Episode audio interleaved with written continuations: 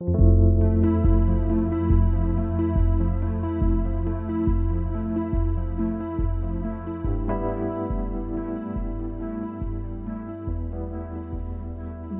chers auditeurs, bienvenue sur le podcast Syndrome Imposteur, le podcast qui t'aide à dépasser tes doutes et tes peurs grâce à des témoignages et des conversations inspirantes.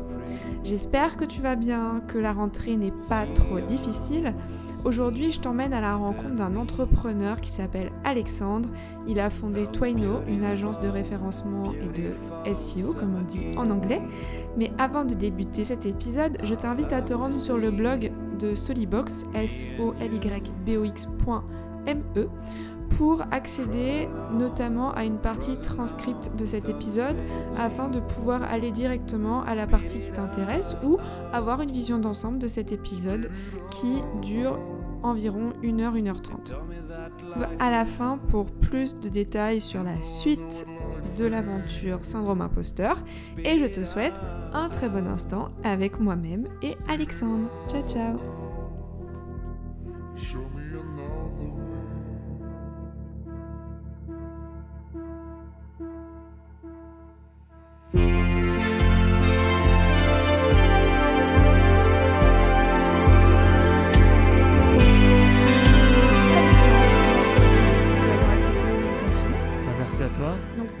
fondateur de Twaino. Tout à fait. Alors. Twaino, c'est une agence SEO qui est basée dans le 10e arrondissement de Paris. Super. Et euh, il y a ton parcours qui est très intéressant parce que tu n'as pas commencé par Twaino, tu as commencé par d'autres choses. Mhm. Est-ce que tu peux te présenter avec ce parcours euh, rapidement pour nos auditeurs? Oui, bah, très rapidement. Euh, alors moi j'ai fait une école de commerce. J'ai ensuite, j'avais un prêt bancaire, donc par conséquent il fallait que je commence par le rembourser. Et donc euh, bah, j'ai fait, euh, j'ai travaillé dans des grands groupes, euh, notamment bah, à l'étranger. Je faisais de la finance, donc rien à voir avec ce que je fais actuellement. Donc j'ai notamment travaillé au Canada, un an au Canada, un an aux États-Unis et un an au Brésil. Donc j'ai pas mal crapahuté. J'ai vraiment profité en fait de mon début de carrière pour bah, essayer de voyager au maximum parce qu'auparavant j'avais pas forcément eu l'occasion de le faire. Et, euh, mais j'avais toujours euh, quand même en tête hein, le fait de par la suite euh, bah, monter euh, des entreprises. Et donc, bah, c'est ce que j'ai fait euh, par la suite, en fait. Donc, avant d'arriver bah, justement à ma création d'agence Tweno, j'ai eu l'occasion d'avoir d'autres expériences entrepreneuriales qui n'ont pas forcément abouti comme je le- l'entendais et comme je le voulais. Mhm. Parce qu'en fait, il faut se rendre à l'évidence, à l'époque, je pense que je ne savais pas du tout ce que je faisais. Donc euh, voilà, on va dire que pour moi, l'entrepreneuriat, il faut, il faut faire les choses. C'est en forgeant qu'on devient forgeron. Et c'est en entreprenant qu'on devient entrepreneur. Ok, super. Est-ce que tu peux juste rappeler le laps de temps qui s'est passé entre euh, le diplôme, euh, l'expérience en entreprise Mhm. et notamment les, les différentes aventures que tu t'es... Alors moi j'étais diplômé en d'école de commerce donc en 2012. Après donc j'ai fait euh, euh, donc deux ans en VIE et ensuite donc un an euh, donc au Brésil euh, pour pour J. Je travaillais sur des parcs éoliens et euh, d'ailleurs une expérience excellente. C'est là où j'ai rencontré rencontré d'ailleurs ma compagne qui est brésilienne et, euh, et donc ensuite voilà donc j'ai fait trois ans en grand groupe disons et après donc euh, retour euh, retour en France et donc là j'ai commencé euh, à me lancer en entrepreneuriat avant de commencer à avoir un peu de traction, parce qu'on peut dire que, bah, je ne sais pas si on peut dire que j'ai beaucoup de traction aujourd'hui, mais disons que c'est pour la première fois de ma vie le moment où les choses commencent à se passer un peu mieux pour moi au niveau de l'entrepreneuriat. Mais ça m'a dit, ça m'a pris, disons, oui, deux ans et demi, trois ans avant de commencer à, faire des choses qui fonctionnent enfin. Donc, euh, je sais ce que c'est de, de travailler, de cravacher un peu dans tous les sens et de voir absolument aucun résultat d'un point de vue euh, euh, bah, de la frustration, hein, clairement. D'ailleurs, je pense qu'on le dit peut-être pas suffisamment quand on est entrepreneur, mais il y a quand même, euh, il y a un moment donné en fait où on travaille énormément et que bah, finalement les résultats n'arrivent pas. Donc c'est assez difficile. Mais bon, après, euh, euh, à force de d'auto-formation et de, bah voilà, je pense que l'entrepreneuriat, il faut taper dans un mur et puis à un moment donné, on commence un peu à l'égratigner, voire même à le faire tomber. Donc, donc moi en tout cas, c'était ma manière de, de faire et d'avancer. oui. Et quand tu parles pour nos éditeurs, quand tu parles de traction, ça veut dire Bah, Attraction, c'est commencer à avoir euh, tout simplement même des clients. Euh, moi, mon premier, la première entreprise que j'ai créée s'appelait Pixie. Et donc, euh, c'était bah, l'équivalent de Too Good To Go aujourd'hui, donc une application qui avait pour objectif de limiter le gaspillage alimentaire. très, très bonne idée au départ, hein, en tout cas une idée qui est plutôt sympa et qui a tendance à convaincre souvent les gens autour de moi. Mais après, au niveau de l'exécution, c'était assez chaotique. Euh, bah, je ne savais pas trop euh, comment faire justement pour... Parce qu'entre l'idée et faire un beau PowerPoint, c'est une chose. Mais après, eh bien, réussir à avoir eh bien, ses premiers clients qui viennent, euh, même d'ailleurs, même sans avoir des clients au départ, mais commencer à, susciter de l'intérêt, à susciter du désir par rapport à une application, c'est assez difficile, voire bah, assez compétitif. Et donc, bah, clairement, cette première expérience pour moi a été euh, un échec assez monumental en fait. Donc j'ai pas du tout réussi à faire venir du monde sur, euh, sur ce site. Donc, euh, donc voilà. L'attraction, c'est le fait de faire venir donc tes clients ou du moins du trafic mhm. sur la plateforme que tu crées, c'est ça? Exactement. Et plus l'attraction. En fait, donc pour toi, la réussite du projet se justifie par enfin se justifie, a lieu grâce à l'attraction, donc au fait que tu ramènes. Ouais, tout à fait. Bah, ça, c'est typiquement quelque chose que j'ai un peu appris, alors, mm, disons un peu sur le tard. En tout cas, au, début, j'en avais pas du tout conscience. Mais euh, la première chose à faire, en fait, avant même d'avoir, euh, en tout cas à mon sens, avant même d'avoir un produit ou même une entreprise, poser des statuts, etc., c'est de commencer à avoir une audience, en fait. À partir du moment où on a une audience, et forcément plus l'audience est ciblée, plus elle est euh, intéressante par rapport bah, à ce qu'on souhaite, vers quoi on souhaite aller par la suite, plus on va être capable de la monétiser. Mais, euh, mais c'est vrai que commencer avec un produit sans aucune traction, sans aucune visibilité, euh, c'est très compliqué. Et donc c'est pour ça que pour moi, par exemple, euh, même quelqu'un qui souhaite se lancer dans l'entrepreneuriat, peu importe sur quel domaine ou sur quelle problématique, il doit commencer, à mon sens en tout cas, par bien susciter l'intérêt par rapport à, ce qu'il fait, être euh, euh, potentiellement, alors peut-être pas un leader d'opinion, mais en tout cas présenter ce qu'il fait, présenter vers quoi il veut aller et, euh, commencer à susciter un peu l'intérêt par rapport à ce qu'il fait. Mm. Et étant donné que tu parles avant tout de ton métier, donc tu peux aller plus loin sur la description de Twino au niveau de mon agence, tu veux dire Ouais. De ton métier aujourd'hui Ouais. Alors, mon agence, donc je fais du référencement naturel. Donc, autrement dit, moi, j'aide les entreprises à augmenter leur visibilité bah, depuis le moteur de recherche Google. Donc autrement dit, quand vous allez taper une requête dans, Google, il y a des résultats hein, qui, vont être, qui vont apparaître sur les différentes pages. Et bien sûr, bah, l'objectif pour moi, c'est de permettre à mes clients eh bien, d'être dans le top 3, mettons, des, euh, euh, des, sites web. Parce que bien sûr, plus on est euh, bien positionné dans le moteur de recherche, plus on augmente la capacité eh bien, que les gens cliquent sur notre, euh, site et donc nous découvrent. Et donc, s'ils nous découvrent, on a également beaucoup plus de chances par la suite eh bien, euh, de leur vendre un produit ou un service. Donc euh, voilà, c'est vraiment l'objectif. Sachant que moi, je fais vraiment du SEO, hein, donc c'est vraiment du naturel, à pas confondre avec la publicité. La publicité, alors, entre guillemets, il suffit de payer soit Google, soit Facebook ou autre pour justement eh bien, avoir cette traction. Le grand problème qu'il y a avec ça, c'est que ça, en fait, c'est un peu comme un robinet. Hein. Le, mm. Tant qu'on paye, il y a du monde qui vient. Quand on arrête de payer, il n'y a plus personne qui mm. vient. Donc, euh, c'est à la fois très agréable sur le court terme parce que le SEO, bah, moi, donc mon activité, ça peut prendre du temps, donc parfois ça peut être un peu frustrant, euh, contrairement à la publicité où là, quand on paye, ça arrive tout de suite. Par contre, le SEO, bah, en fait, c'est vraiment c'est du goutte à goutte dans un premier temps, et après, une fois qu'on a commencé à voir bah, le goutte à goutte commence à se transformer en un filet d'eau, et après le filet d'eau peut se transformer en torrent. Donc moi, c'est vraiment l'objectif. Euh, moi, j'ai par exemple des sites web, je ne fais pas euh, rien du tout dessus maintenant depuis plusieurs mois, et j'ai 16 000, entre 15, 16, 17 000 personnes qui viennent de manière autonome en fait, parce qu'ils découvrent, parce que, ils ont, euh, parce que mon site web remonte bien dans Google, et donc ça me permet d'avoir cette traction. Ça t'a pris combien de temps pour arriver à ce résultat? Euh, alors moi sur, euh, sur Tweno actuellement, j'en suis pas encore, j'en suis pas encore à 16 000. mon pic de, trafic sur, sur Tweno c'était 10 000 visites. Ça arrivait en, en un peu moins d'un an. En fait, en gros, moi au niveau de la temporalité, parce que ce que j'ai essayé de faire également, je pensais que c'était quand même relativement crédible et légitime de faire en sorte d'avoir de la traction et du trafic organique sur mon propre site web avant tout en fait. Et ça paraît étrange de le dire comme ça. Alors, juste quand tu dis ça, qu'on précise, si je me trompe, c'est parce que tu préfères ça plutôt que euh, les réseaux.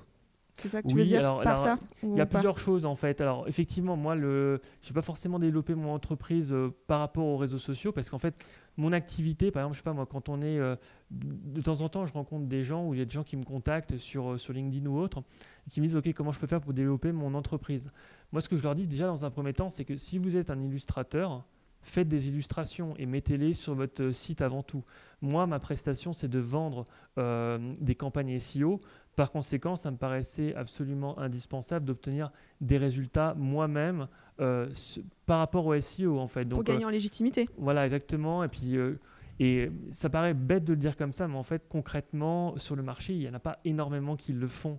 Donc, euh, c'est-à-dire? C'est-à-dire qu'en fait, ils, ils, peuvent dépenser des sommes. Par exemple, si on tape agence SEO aujourd'hui, tout de suite maintenant, là, sur euh, Google, euh, on peut être sûr qu'il y a au moins 4-5 résultats sur des agences qui font du SEO, qui vont faire de la publicité, en fait. D'accord. Donc, c'est pas naturel, en fait, c'est du SEO. Voilà, donc là, pour le coup, bah, c'est pas, de, pas du référencement naturel. Mm.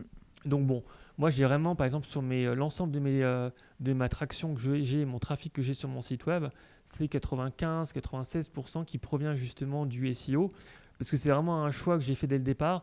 Je me suis dit, voilà, je ne vais pas du tout faire de publicité, non pas parce que je serais complètement incapable, hein, mais c'est simplement que c'est vraiment une, un positionnement dès le départ pour me dire, mhm. je, fais, je vends une prestation SEO, je vais obtenir des résultats en SEO et je vais surtout montrer à, mes, à mon audience que je suis capable d'obtenir euh, du résultat grâce à ça. Donc moi ce que j'ai fait également depuis le départ, il y a une partie de storytelling hein, dans, mon, dans mon expérience avec Tweno. Donc concrètement, eh bien, euh, euh, je me suis enregistré en fait le, les premières minutes de l'entreprise. D'ailleurs quand j'ai commencé à faire mes premières vidéos sur YouTube, je ne savais même pas comment mon entreprise allait s'appeler. Donc vraiment, voilà, c'était un, un, peu une histoire qui s'est fait au fil du temps, au fil de l'eau. Et donc, eh bien, par exemple, moi, pour atteindre mes 1000 premiers visiteurs sur mon site, ça m'a pris 5 mois. ensuite, pour passer de 5 à de 1000 à 2000, ça m'a pris un mois de plus. Donc bref, il y a eu une croissance qui s'est fait comme ça. Et donc, euh, bah, j'ai fait en sorte en fait de vraiment essayer de, de, montrer justement aussi une entreprise qui était en train de se créer. Et puis surtout, ça me permet également de faire de la pédagogie auprès de mes clients parce que je leur répète sans arrêt que le, le SEO, ça prend du temps. Et par conséquent, bah, si j'arrivais, je leur dis voilà, bon, bah, moi j'ai réussi à le faire en, deux semaines, bah, ça manquerait également de sens. Donc euh, voilà, je, pour moi c'était important euh, d'essayer de développer ce côté cohérent. Hmm. Euh, j'ai plein de questions qui sont arrivées en même temps que tu me parles. Bon, dans, dans, dans, tous les cas, le podcast est destiné de parler au syndrome de l'imposteur, mais on va y arriver. Mhm. Et avant d'arriver notamment au, au, fameux syndrome, qu'on appelle aussi syndrome de l'autodidacte, Ok.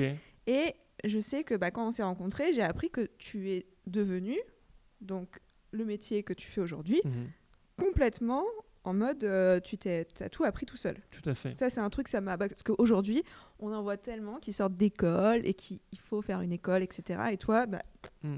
Euh, bah, disons que euh, ouais non moi j'ai après pour le coup en SEO de manière générale euh, alors maintenant ça commence un peu à se développer il commence à y avoir des écoles qui se, qui, se, qui se développent en ce sens-là mais auparavant les, générations même un peu plus anciennes il n'y a pas d'école dédiée vraiment au référencement naturel donc la plupart du temps d'ailleurs les meilleurs SEO c'est des gens qui ont à un moment donné décidé de créer des sites euh, ont, eu de l'attraction grâce à ce site-là, ont fait des tests, ont appris des choses et ont suivi bien évidemment les algorithmes. Mhm. Et c'est comme ça en fait que tu, euh, que tu arrives à progresser en tout cas euh, en SEO.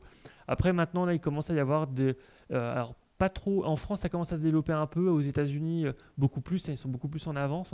Mais voilà, ça commence à être un peu plus institutionnalisé. Euh, mais oui, effectivement, moi j'ai tout appris euh, par moi-même. Mais moi j'ai une phrase, alors je, dis euh, normalement que je suis pas à l'antenne, mais je pense en fait qu'aujourd'hui on n'a plus le droit d'être con en fait. Je crois que à partir du moment où il y a suffisamment d'informations sur Internet pour pouvoir justement eh bien, aller gratter, aller chercher de l'information, aller creuser, etc. après, alors le gros sujet en SEO, c'est pas tant l'absence ou, la présence d'informations, parce qu'il y, a des informations. Le gros problème qu'il y a avec euh, le marketing, je crois, de manière générale aujourd'hui, c'est qu'il y a pléthore d'informations. Et donc là, on se fait potentiellement complètement noyer. Et bien évidemment, eh bien, les gens qui vont vendre, je sais pas moi, des solutions emailing, ils vont te dire que les mmh. emails c'est le plus mmh. important. Euh, il y en a d'autres qui vont dire que telle autre chose. Et en fonction en fait, du... en fait. Voilà, exactement. Donc en fonction du produit qu'ils vont vendre, ils vont dire ah ça, T'inquiète pas, au niveau de la, pyramide d'importance, c'est vraiment au top de top. Et, euh, et, en fait, dans les et même chose avec le SEO en fait. Donc il y a des gens qui vont dire voilà c'est cette telle chose qui est plus importante que d'autres. Donc bon. Après, je pense que c'est important de se faire sa propre opinion. Et donc, euh, de toute façon, pour moi, la meilleure école en référencement naturel, c'est vraiment, tu as ton site, tu essaies d'avoir de l'attraction dessus, tu testes des choses, et il y a des choses qui n'ont pas fonctionné, bien évidemment, mais c'est vraiment du test and learn. L'école de la vie, euh, tu apprends en faisant, et c'est pas en restant sur les bancs de l'école que, euh, et en restant dans le confort, notamment euh, des mhm. bancs de l'école, que tu vas apprendre. Tout à fait. Non, mais je pense que globalement, bah, après moi, le, la question de, de zone de confort, bah, j'ai essayé de la, de la pilonner ou de la torpiller un peu dans tous les sens. Donc euh, c'est vrai que Après, je ne sais pas si c'est vraiment un avantage d'avoir fait, par exemple, une école de commerce ou même des études pour devenir entrepreneur par la suite. Parce que moi, par exemple, autour de moi, j'ai énormément d'amis qui sont, bah, qui ont fait une école de commerce comme moi. Et finalement, bah, ils sont dans des positions assez confortables. Ils gagnent bien leur vie. Et en fait, bah, c'est un peu problématique parce que quand on leur parle d'entrepreneuriat et sur le fait que bah, potentiellement les premières années, ils vont pas gagner un rond, euh, moi, c'est ce qui m'est exactement arrivé. Donc, je sais, euh, je, me sens, assez légitime pour en parler. Et, euh, et c'est vrai que bah voilà, c'est vrai que ça peut faire peur dans un premier temps. Et puis d'un point de vue social, c'est même si sur le papier c'est cool d'être entrepreneur, dans la vraie vie, quand tu commences à dire bon voilà, au niveau des revenus, ça va peut-être pas forcément le faire, donc les, les vacances au ski, t'oublies, etc. Euh, là tu commences à avoir euh, un peu des grimaces. Donc bon, après, euh, c'est des questions d'ambition. Et après, à partir du moment où, on se donne suffisamment les moyens, il y, a, possibilité de faire des choses. C'est la différence en fait entre. Beaucoup de gens disent d'ailleurs, te racontent Ah, mais c'est vachement à la mode en ce moment. Mais en fait, il y a, moi je trouve, je sais, dis-moi ce que tu en penses, mais il y a un peu deux catégories. Il y a ceux qui vont à fond. D'ailleurs, ça, tu vois pas qu'ils sont entrepreneurs parce qu'ils sont encore en mode, tu sais on va vraiment à la base des bases. Bon, il y, a un job, euh, comment dire, qu'on appelle alimentaire à ce moment-là. Mhm. Et puis on développe, on développe. Et puis après, il y a ceux qui, disent, qui préparent tout, qui disent ils y vont. Et puis au bout de trois mois, ils disent bon, bah ça marche pas. Mhm. Alors qu'en fait, c'est carrément un changement de vie radical parce que, euh, donc, t'en parlais, notre entourage ne sera pas du tout le même avant et après. Mhm, Qu'on le veuille ou non, en fait, ça fait partie du deal. Euh, les sacrifices, ils sont là ils valent le coup parce que sinon on serait pas là. Enfin, je pense que voilà, on, aurait fait des choses différemment.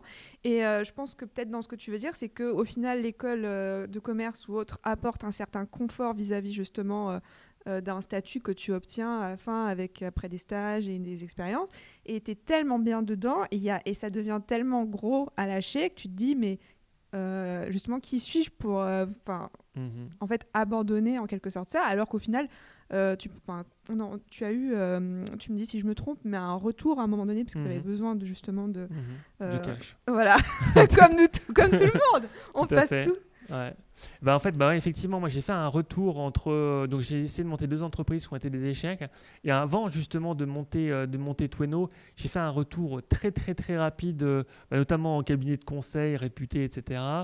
Et, c'est vrai que c'était une sorte de douche froide assez intersidérale en fait, parce que euh, moi, ce que je n'avais pas forcément conscience avant, c'est bah, avant de revenir dans ce entre guillemets parcours un peu plus classique, c'est de voir à quel point l'entrepreneuriat peut changer en fait. Et c'est vrai que moi, globalement, alors il y a plein de raisons hein, pourquoi j'ai décidé d'être entrepreneur, mais il y a notamment une qui est, euh, qui, est, qui est, une de mes valeurs cardinales, c'est la liberté en fait. Mm. Et c'est vrai que, eh bien, euh, repasser derrière sur un système où justement bah, ton degré de liberté est assez assez limité, c'était quelque chose d'assez pénible pour moi. Et donc, c'est vrai que bah, ça ne l'a pas fait pendant très très longtemps. Et je pense que tu vois, même euh, pour revenir à ce que tu disais tout à l'heure, le, les gens, par exemple, qui vont, qui, vont, faire ça pendant trois mois et puis ensuite qui vont revenir dans le parcours classique. Je pense que peut-être l'un des éléments euh, qui pouvait expliquer aussi que j'ai échoué mes premières boîtes, c'est que j'avais tendance à pas être suffisamment excessif. C'est-à-dire excessif. Qu'est-ce euh, que tu veux dire Je pense que, le, je pense que quand, quand, on est entrepreneur, par exemple là avec Tweno, ce qui est un peu fou, c'est que je euh, je me suis pas donné de plan B en fait. C'est cette entreprise va fonctionner. Tout ou rien ça sera tout ou rien en fait. Et pas en mode ah oui, mais tu vois, admettons, euh, tu vois, j'ai toujours des plans moi sinon, tu vois, par exemple sur LinkedIn, tu vois, ah oui, non mais si jamais je me mets tel profil, est-ce que finalement un tel qui va voir, tu vois, je, pense, je réfléchissais à ce genre de truc, je faisais un peu un genre à billard à quatre bandes. C'est ça, et pour en plaire fait, en fait à deux profils différents. Voilà, exactement. Te, te, sauver en backup. Euh. Exactement. Et aujourd'hui, maintenant, bah, j'ai tendance un peu à m'en taper de manière littérale. et donc, bah, c'est euh, comme ça. Et, et, et c'est vrai que là, ce côté excessif, alors j'ai quand même une personnalité qui est, un peu, excessive au départ, mais euh, là, c'est vrai que l'entrepreneuriat encore plus démultiplié ça, en fait. Et euh, pour le meilleur et pour le pire, tu vois, même au niveau du travail, euh, j'ai une quantité de travail que je peux fournir qui est assez excessive également. Donc il y a plein de choses qui, qui vont dans ce sens-là globalement. Et c'est vrai que moi, je ne vais pas du tout avoir tendance à dépeindre une, un entrepreneuriat à la cool où, euh, euh, où euh, tu sais, tu es dans les open space, tu as les grosses balles, tu descends en toboggan, etc. sur le principe, oui, hein, pourquoi pas, mais dans les faits, c'est du travail, de la rigueur et, et, de la méthode, en fait. Après ça, je pense que c'est pour les structures qui se sont bien développées, où voilà, où il y a le, il y a le rythme qui s'est posé. D'ailleurs, tu comptes en faire quelque chose de, comment dire, la taille, tu vas rester, ce que pour le moment, tu es en solo. Ouais, pour le moment, je suis en. Tu vas. Alors, moi, alors, le... j'ai vraiment pour ambition de grossir, en fait. Hein, Ah, vraiment, euh, c'est vraiment mon objectif. D'ailleurs, euh, j'ai, euh, je me présente comme agence. hein, donc, euh, vraiment, c'est ça ce que j'avais remarqué, c'est pour ça que je me disais, est-ce que tu es seul Ouais. Alors vas- actuellement, je suis seul. Euh, bah après, bon là, dans la mesure où bah, les premiers mois, bien sûr, hein, j'avais aucun client, donc euh, euh, pas de revenus non plus, donc euh, c'était un peu compliqué de grossir. Mais voilà, l'idée pour moi, c'était euh, bah, justement bah, de, de créer du contenu, commencer à avoir cette traction autour de autour de Tweno, avoir mes premiers clients. Et puis grossir, mais pareil, de manière la plus naturelle possible. Moi, je ne suis pas du tout un grand partisan. euh, euh, tu sais, en- dans le monde des startups, il y a une sorte de, de fantasme. success. Voilà, c'est ça au niveau des fonds d'investissement où Mm, bref, euh, mm. lever de l'argent, tout le monde a des, euh, des, je sais pas, des étoiles dans les yeux, tout le bordel. Moi, ça m'intéresse pas du tout. Je veux grimper de la manière plus naturelle possible. Si je suis capable de le faire en autofinancement, bah, pour moi, c'est les gens qui arrivent à monter des boîtes en autofinancement, c'est les rockstars en fait. C'est pas, c'est vraiment, c'est, euh, c'est ce que je souhaite. euh, en tout cas, ce que je vais essayer de faire. Et donc, mais après, voilà, même chose. Je pense que il faut y aller de manière euh, bah voilà, progressive. hein. C'est un, business, avant de commencer à vraiment décoller, ça peut prendre du temps. Donc, quelque chose qui n'est pas naturel chez moi, parce que j'ai pas tendance à être patient. Mais l'entrepreneuriat, justement, me contraint un peu à, cette patience. Et puis voilà. Donc, mais l'objectif, ouais, c'est de grossir, bien évidemment. Et donc, attends, parce que euh, quand tu dis euh, au départ il y avait personne, etc., je veux juste pour nos auditeurs qui se repèrent d'un point de vue chronologique. Euh, bon, t'es pas parti de rien parce que tu avais déjà tes, ex- tes deux expériences passées. Mhm. Euh, tu étais retourné en entreprise, donc tu étais ressorti. Donc, ça, c'était il y a un an et quelques. à peine. Ouais, bah, mon entreprise, c'est un peu plus d'un an. ouais. Un an, Voilà. ouais. Et là, donc, tu as commencé à créer du contenu, à t'enregistrer en vidéo pour montrer tes premiers pas. Mhm. Euh, tu as partagé ça. Et euh, à partir de quand il y a eu enfin, les étapes en un an, ça s'est passé comment? Bah, en fait, euh, bah, euh, par rapport à mon site, donc, euh, comme je pouvais le dire tout à l'heure, en fait, en gros, les, les cinq premiers mois, il n'y a rien qui se passe en fait. hein, sur un site web, la, mis à part Mais, qu'est-ce que tu fais alors concrètement? Il se passe des trucs d'un point de vue, toi, tes actions? Alors, bah, oh, bah, en fait, tu travailles, tu cravaches à fond. Donc, con- concrètement, ce que ça veut dire, c'est que moi, les trois premiers mois, dans la mesure où j'avais pas de clients, euh, ce que j'ai fait, en fait, c'est que j'ai vraiment euh, décidé euh, d'y aller à fond d'un point de vue du branding. Donc, autrement dit, essayer de créer une image de marque dès le départ.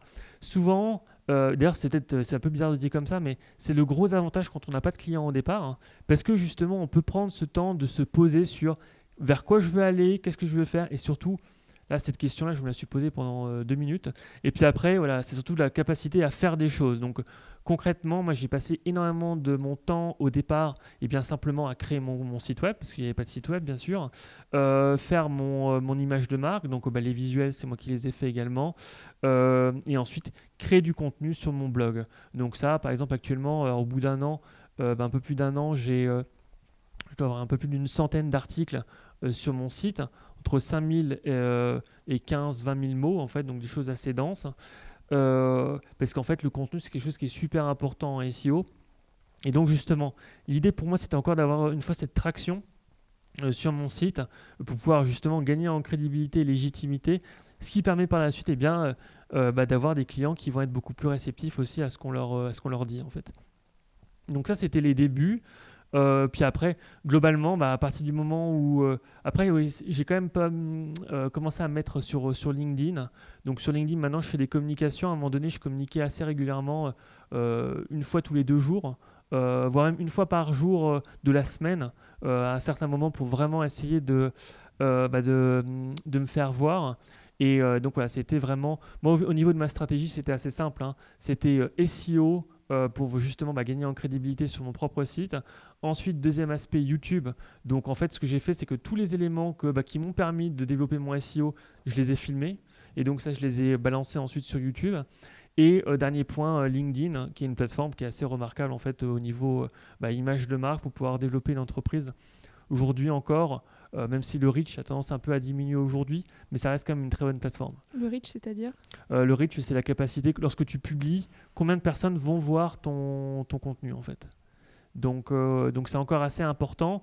Alors que tu vois, par exemple, aujourd'hui, si tu publies sur Instagram ou sur Facebook, bah, il n'y a plus grand monde qui le voit en fait. hein. D'ailleurs, ce qui est d'ailleurs un peu hallucinant d'ailleurs sur des, des sites comme Facebook, c'est que même si les gens t'ont rajouté, euh, ils ont rajouté ta page euh, en favori, admettons, tu as, un reach qui est très très faible. Tu vois, sur 100 personnes, euh, bah, 100 personnes qui t'ont rajouté ta page, qui ont rajouté ta page, il n'y en a que 2 3 qui vont voir ta publication. Ce qui est absolument, bah, c'est rien du tout en fait. Donc euh, euh, je pense que bah, LinkedIn, clairement, ira sans doute dans ce sens-là d'ici dans, quelques années, hein, parce ah qu'il n'y a pas de raison. Ouais, parce que c'est pour moi, c'est le cycle normal des, des réseaux sociaux. Les réseaux sociaux, dans un premier temps, d'ailleurs, c'est la même chose exactement ce qui est en train de se passer avec TikTok. L'objectif, dans un premier temps, c'est de faire venir du monde. Et donc, pour faire venir du monde, eh bien, tu donnes la possibilité aux créateurs de contenu eh bien, d'avoir cette visibilité-là. Et une fois que. facile, c'est ça que tu veux dire? Exactement. Mhm. Et une fois en fait qu'ils ont cette visibilité, eh bien, euh, les, euh, les réseaux sociaux qui sont rémunérés bien évidemment avec la publicité vont avoir tendance à gentiment diminuer le reach euh, des, créateurs de contenu. Et donc, à la fin, eh bien, par exemple, des plateformes comme Facebook, Instagram si on paye, si fait pas de publicité, c'est très très compliqué bah, de démarrer vraiment depuis zéro aujourd'hui en fait. Hein. donc pas impossible, mais compliqué. C'est intéressant ce que tu dis parce que donc ça veut dire que LinkedIn est encore au stade d'avant. Enfin, il n'est pas encore passé à ça. Après, tu penses qu'ils ne vont pas avoir le choix et qu'ils vont passer par cette étape-là parce que c'est ce qui fait. Ah, je pense que c'est pas une question. En fait, alors pour moi, en fait, LinkedIn, alors LinkedIn l'an passé, c'était il y a Facebook il y a, il y a, il y a 7 ans, en fait. Aujourd'hui, ça a un peu évolué, mais en gros, ça veut dire que voilà, tu publiais, tu avais du reach et tu arrivais à toucher euh, euh, des gens qui étaient au-delà de, de ta propre audience euh, assez facilement en fait. après, oui, ça va diminuer, le reach va diminuer petit à petit, parce qu'en fait, c'est une question de business model. Hein. Le business model des réseaux sociaux, c'est de vendre de la publicité. Par conséquent, eh bien, ils vont faire en sorte eh bien, que par la suite, les, la publicité soit euh, soit présente en fait. Et donc euh, voilà. Oui, mais en fait, il faut, en fait, c'est une question de, euh, de, progression.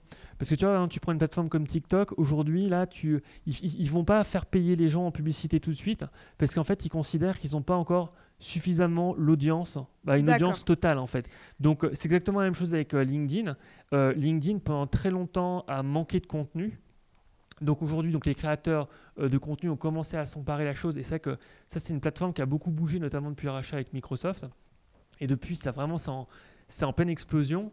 Euh, jusqu'au moment où ben, finalement, euh, il y aura une telle audience que bah, ils se diront bon bah voilà on va pouvoir switcher et faire en sorte que bah, les créateurs de contenu soit de moins en moins récompensés par la création de ce contenu-là. Par contre, les gens qui payent eh bien, seront de plus en plus visibles en fait. Après, euh, alors je sais pas dans combien de temps, combien de temps ça va prendre. Hein. Il y a des gens qui sont bien plus experts que moi sur le domaine et qui pourraient répondre peut-être de manière un peu plus précise. Mais, euh, mais après, c'est le bon moment justement euh, à ce moment-là eh bien, de switcher de plateforme en fait. C'est-à-dire? Switcher de plateforme C'est-à-dire changer de plateforme. Par exemple, tu vois, là, sur. moi, je pense que le, la, la fulgurance euh, d'un TikTok aujourd'hui, c'est notamment lié au fait que euh, euh, bien Instagram et Facebook, aujourd'hui, pour les créateurs de contenu, tu as vraiment besoin de t'accrocher énormément pour réussir à, à, émerger, alors que sur TikTok, à contenu équivalent, tu pourrais réussir à exploser deux fois plus facilement en fait donc même deux fois, même beaucoup plus, beaucoup plus facilement sans payer. Donc euh, pour ça que moi j'ai pas les réseaux sociaux, pour moi c'est vraiment des outils et j'ai pas par exemple de, euh, je me suis pas tatoué LinkedIn sur le cœur quoi. C'est euh, c'est si demain cette plateforme là ne m'apporte plus de reach gratuit, je ne l'utiliserai probablement pas. donc voilà, c'est vraiment moi c'est la manière dont j'utilise les choses. On va passer à la partie donc on disait dark, c'est-à-dire le syndrome de l'imposteur, donc qu'on appelle aussi syndrome de l'autodidacte. Euh, est-ce que tu peux nous raconter quand est-ce que tu l'as euh, expérimenté, vécu pour la première fois euh, dans ton parcours, que ce soit d'auto-entrepreneur mhm. ou même avant hein? Bah C'est vrai que, alors moi, il y, a beaucoup de communications effectivement qui sont faites sur le syndrome de l'imposteur. Alors ça a peut-être un peu bizarre dit comme ça, mais je me sens pas du tout imposteur. Effectivement, je me sens autodidacte. Alors il y a des parallèles de ce que tu disais, mais c'est vrai que tu vois, par rapport à ce que j'ai fait jusqu'à présent, euh, c'est le moment où je vais être assez, euh, euh, être un peu pédant, hein, je suis désolé, mais je pense qu'en fait, ce que j'ai actuellement, j'ai fait en sorte en tout cas de le mériter. Donc, j'ai vraiment travaillé d'arrache-pied, et encore une fois, je dis pas du tout avoir réussi quoi que ce soit, ni voilà, loin de là, j'ai encore beaucoup de choses à accomplir. Mais c'est vrai que, tu vois, je, je pense que là, je, suis issu d'une famille relativement populaire. Euh, j'ai fait mes études avec une, avec une bourse. Euh, j'ai fait une école de commerce avec un emprunt. Euh, mhm. J'ai remboursé mon école de commerce en travaillant dans des grands groupes. Et là, par exemple, avec, avec mes boîtes, j'ai jamais été pleurniché pour récupérer de l'argent auprès de qui que ce soit. Donc c'est vraiment... alors voilà, je, je pense que je sais pas, j'ai fait des choix à un moment donné qui ont été peut-être plus ou moins euh, difficiles, plus ou moins compliqués, parce que le fait aussi voilà, de, de, se réorienter, moi je faisais de la finance auparavant, donc euh, bah, ça nécessitait forcément une dose de, bah, de travail, de persévérance, et puis moi je me suis pris clairement un des gros coups sur la tête sur euh, beaucoup de choses dans mon parcours. Par exemple? Mais bah justement, bah, par exemple, tu vois, on parlait tout à l'heure, c'est vrai que euh, le fait de passer de petits cadres assez gentils euh, euh, en grand groupe à, à entrepreneur, par exemple, au sein, de, au sein de ma famille, moi, ça a été la chose qui était la plus difficile pour moi, en fait. Le fait de manquer potentiellement de ressources, de ne pas avoir beaucoup d'argent au départ, euh, c'est difficile de se plaindre parce que c'était un choix que j'avais fait dès le départ. Je sais que ça pouvait, ça pouvait se passer comme ça. Mais par exemple, moi, ce qui a été le plus difficile pour moi en entrepreneuriat, euh, bah, c'est les yeux de ma mère en fait. Donc, parce que justement, ma mère avait toujours, bah, quand, je, quand je suis rentré en école de commerce et j'ai commencé à faire mes stages dans les grands groupes et ensuite à être embauché en grand groupe, pour elle, l'histoire était terminée en fait. Donc, on peut pas demander euh, voilà, le, confort qui était, qui était derrière, même le, voilà, c'est compliqué de demander à sa mère voilà, de, de dire euh, euh, voilà, finalement, moi j'ai envie de prendre des risques et j'ai envie d'avoir une, une, belle aventure. Voilà, c'est compliqué à ce moment-là. Mais bon, après, c'est des choix que j'ai fait euh, que j'ai fait, qui n'ont pas été forcément euh, euh, simples toujours à assumer, parce que je sais qu'il y a des nuits blanches potentiellement qu'elle a pu faire à cause de moi. Ah oui? Et donc voilà. Donc ça, c'était c'était la première, le premier projet que tu as fait ou c'était au début de toi bah Après, je pense que. Bah, non, non, c'était. alors, les le premier projet, pas tant que ça, parce qu'en fait, elle, elle s'est dit ok, il va essayer un truc, hein, et puis il, va, il va se rendre compte que ça va pas trop le faire, et il va passer à autre chose. Problème, c'est que j'ai un peu la tête dure en fait, donc euh, j'ai euh, voilà, donc euh, j'ai échoué, mais voilà, j'ai tendance à m'accrocher bah, justement en fonction de mes aspirations. Et en fait, bah, là maintenant, je pense que elle a tiré une ligne sur le fait que, elle a tiré un, trait sur le fait que j'allais arrêter. C'est que bon là, aujourd'hui, ça se passe, ça se passe beaucoup mieux. Mais c'est vrai que c'était quelque chose d'assez, d'assez compliqué, d'autant plus que dans ma famille, en fait, on est soit dans la médecine, soit dans l'éducation. Donc c'est vrai que le côté corporate ou même entrepreneur, c'est pas du tout quelque chose qui est, qui est courant. Et donc bon, après, j'étais aussi le premier à faire une école de commerce, donc bon, euh, euh, dans ma famille. Donc bon, voilà. Après, euh, il faut savoir faire son, son, choix. Puis après, je pense que c'est aussi ça, devenir adulte. Hein, c'est bah, s'extirper potentiellement de, bah, du regard des parents et puis, et puis, puis faire son propre petit bonhomme de chemin. Et au tout début, justement, tu t'es senti à ta place, le fait de justement ne pas prendre les mêmes chemins que. D'ailleurs, est-ce que ils t'avaient demandé, enfin, ils auraient préféré que tu sois médecin ou ou enseignant ou... Euh, bah, je pense, bah, je, je sais pas s'ils si, auraient plus. Bah, disons que ça, aurait été quelque chose de beaucoup plus classique. Après, c'est vrai que par exemple, quand il y a des, discussions en famille sur l'éducation nationale, bon, j'ai parfois un peu du mal à suivre avec les acronymes et autres euh, euh, éléments comme ça. Mais bon, après, voilà, moi j'aime bien la diversité. Et puis, puis après, c'est vrai que dans mon, dans mon parcours, à chaque fois, c'était pas forcément évident de faire bah, les choix que j'ai pu faire, mais je les ai fait, je les ai fait et je les ai assumés jusqu'au bout. Euh, et, voilà, après, voilà, je pense que euh, l'important, même au-delà au -delà, de la famille, c'est être capable de se regarder euh, seul face à soi-même en, en, face d'une glace et se dire voilà est-ce que je me entre guillemets respecte moi-même suffisamment ou pas en fait. Et, et je, moi j'avais pas envie de faire je pense que je fais aussi un peu la crise de la trentaine. Et donc c'est vrai qu'il y a une grosse remise en question sur pas mal de choses et euh, c'est pour ça que l'entrepreneuriat est encore plus pour moi une sorte de d'exigence mhm. absolue et euh, mhm. et il n'y a plus de raison en fait de tergiverser par rapport à ça. Euh, donc voilà, c'était important pour moi de d'enfoncer le clou par rapport à ça. Oui. D'accord. Et pour revenir sur le fameux syndrome, donc tu disais tout à l'heure en fait qu'au final tu n'expérimentes pas euh, tant dans le, syndrome de l'imposteur parce que tu as euh, donc euh, ce que pour rappel syndrome de l'imposteur donc il y a un décalage entre le travail qu'on donne et le mérite donc on se dit mais c'est pas possible donc soit on travaille à 200% pour se prouver que ça vient de nous soit il y en a qui choisissent de ne rien faire pour comme ça il se passe rien et on est tranquille et on est sûr qu'on ne sera pas remarqué. Mhm. toi, alors on va peut-être parler plus de légitimité, de, parce que être autodidacte, c'est quand même malgré tout une philosophie de vie et, un, et on, peut se, on peut se sentir et se retrouver très seul mhm. dans ces moments-là. Donc comment tu, tu expliquerais ce parcours à travers ces problématiques-là Ouais. Alors après, effectivement, alors moi, euh, c'est aussi, je pense, des questions de personnalité, en fait. Hein. Moi, je sais que j'ai peut-être une personnalité qui est un peu, bah, qui est la mienne, en fait, hein, donc peut-être un peu euh, spécifique sur certaines choses. Mais c'est vrai que, par exemple, moi, je reste convaincu que j'aurais été un, sans doute un, excellent élève si je n'avais jamais été à l'école, en fait. Je suis assez persuadé de ça. Parce qu'en fait, je, moi, l'école ou, euh, par exemple, après donc l'université, la prépa, l'école de commerce, en fait, souvent pour moi, c'était une sorte de moment de distraction, en fait, hein. parce que il y avait toujours des histoires à raconter ou des choses à entendre, etc., etc. Et je pense que même au niveau de mes études, les moments où j'ai le plus performé euh, euh, dans ma scolarité, bah, c'est potentiellement des cours où j'avais absolument tout séché. En fait, c'est assez terrible. Mais voilà, il fallait. Moi, je sais que j'arrive en tout cas sans aucun souci après, je pense que c'est vraiment des questions de personnalité. Moi, j'arrive sans aucun souci à me poser euh, seul avec un bouquin ou avec des, avec des formations et à ingurgiter euh, euh, les choses assez bah, rapidement. Je ne sais pas, en tout cas bah, à mon rythme. Et, euh, et c'est une manière de faire. Et par exemple, avec le SEO, c'est exactement ce qui s'est passé en fait. Hein. c'est que euh, bah, j'étais un peu excessif également par rapport à ça.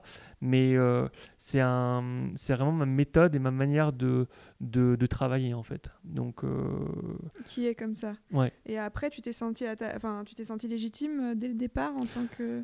Bah en fait, je me suis. Ce qui m'a donné le plus de légitimité dans mon métier, c'est le fait justement bah, d'avoir eu de l'attraction sur mes propres sites auparavant, en fait. Donc le retour. Voilà, exactement. Donc euh, j'ai pu tester, j'ai pu expérimenter. Et en fait, à partir de là, je pense que j'aurais vraiment eu le sentiment euh, d'imposteur si jamais j'avais vendu une prestation SEO sans jamais avoir fait euh, potentiellement de SEO auparavant, ou même si j'avais pas eu aucun résultat auparavant. Mais en fait, justement, le fait d'avoir eu d'autres sites auparavant et même d'avoir eu bah, des galères auparavant, justement, bah, ça m'a permis de me conforter dans le fait que voilà, j'ai fait des choix et des décisions que j'ai que j'ai prises et qui ont apporté des résultats et qui sont des, des résultats chiffrés en fait. Donc en fait c'est grâce aux, preuves que tu as fournies par toi-même, par ton travail mm, et mm. donc tu as vu le truc, tu t'es dit bon bah c'est bon là, c'est ma carte, de, ça passe, c'est bon. Et en plus de ça, le passé, donc euh, tu es passé par plein d'autres étapes. Mm, Mais euh, alors après, on pourrait parler euh, justement, si on parlait à, Alexandre dans le passé, c'est-à-dire avant Twaino, il se sentait légitime aussi dans ce qu'il faisait? Euh, alors, le, peut-être l'élément où je me sentais peut-être le moins légitime, alors c'est un peu bizarre dit comme ça parce que j'ai fait des études, mais je pense que c'est dans les études en fait. Je, moi, je me considère pas du tout, d'ailleurs, c'est une casquette de Forrest Gump, c'est pas du tout pour rien, c'est que je me considère pas du tout comme quelqu'un d'intelligent ou de brillant. Pas Alors, Alex porte une casquette rouge que vous verrez sur l'illustration et sur Twaino aussi. Donc voilà, ça c'est la casquette de Forrest Gump et en fait j'aime bien ce personnage parce qu'en en fait justement il y a en littérature de manière générale il y a assez peu de personnages stupides en fait ou des gens qui sont pas intelligents et moi, concrètement, je ne me considère pas du tout comme quelqu'un d'intelligent. J'ai redoublé mon CP. Euh, donc, bref, voilà, les études, pour moi, c'était pas quelque chose d'évident. Et en fait, euh, je sais pas, j'ai peut-être toujours eu le sentiment aussi que j'avais des choses peut-être à rattraper quand on a un an de retard, surtout quand ça commence tôt, en fait. Parce que quand c'est euh, par la suite au, au, lycée ou même le pire, c'est à l'université. L'université, souvent, les gens changent de parcours, etc. Mais quand on commence tôt à bah, justement à se prendre des coups sur la tête, euh, bah, finalement, bah, moi, ça m'a, je me suis mis justement à me dire j'avais, j'avais du retard par rapport à ça.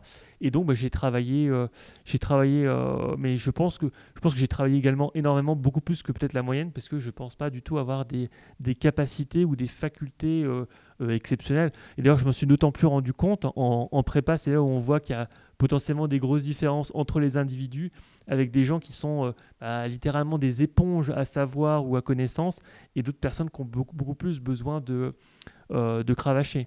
Après, je pense que le côté positif de ça, c'est que bah, ça crée un état d'esprit en fait. Hein. Quand on a euh, tout qui nous, qui nous vient un peu naturellement, il suffit d'ouvrir le bec, bah, potentiellement, c'est vrai que bah, tout, tout, paraît simple. Et, et je pense que, bah, en tout cas, quand on est, quand on est entrepreneur, eh bien, il faut, euh, il faut dealer entre guillemets avec euh, de l'incertitude, avec du doute, etc.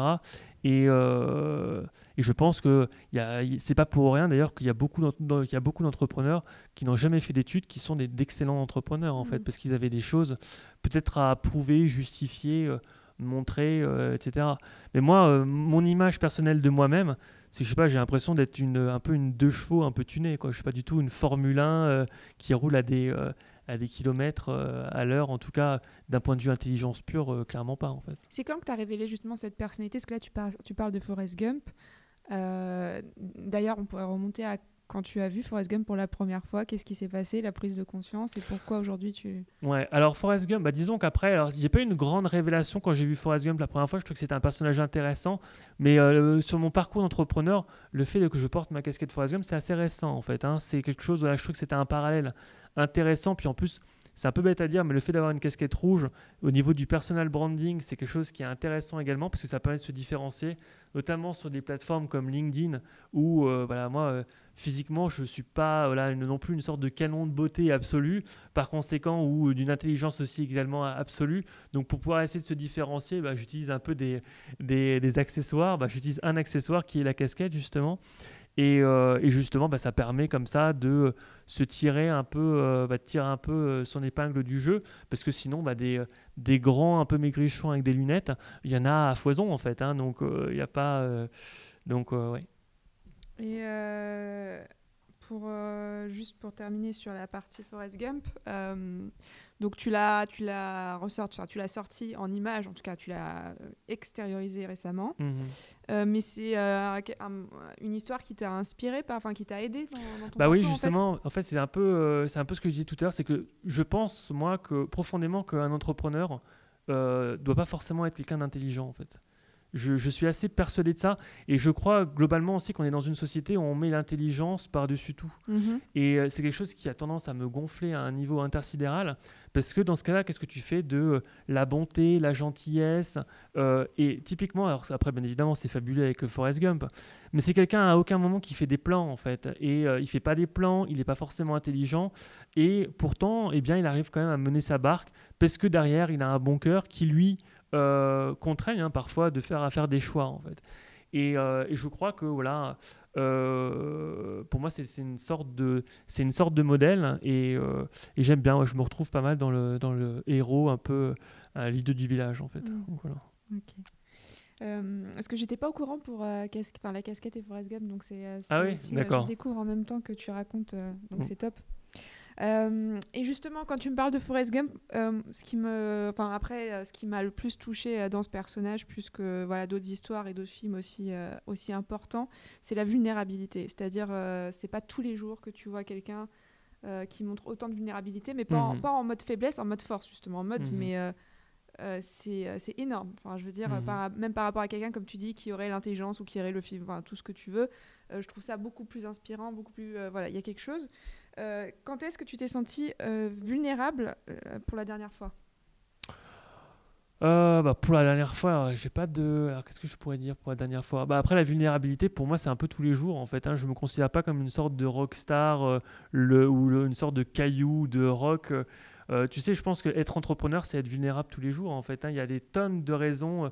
Moi, je, je, me sens pas forcément parfois à la hauteur sur à peu près plein de sujets. J'essaie quand même de progresser euh, au fil du temps, mais euh, je sais pas, je. Je sais pas. Alors, si c'est tous les jours, pour toi, c'est quoi être vulnérable Dans le concret, je veux dire?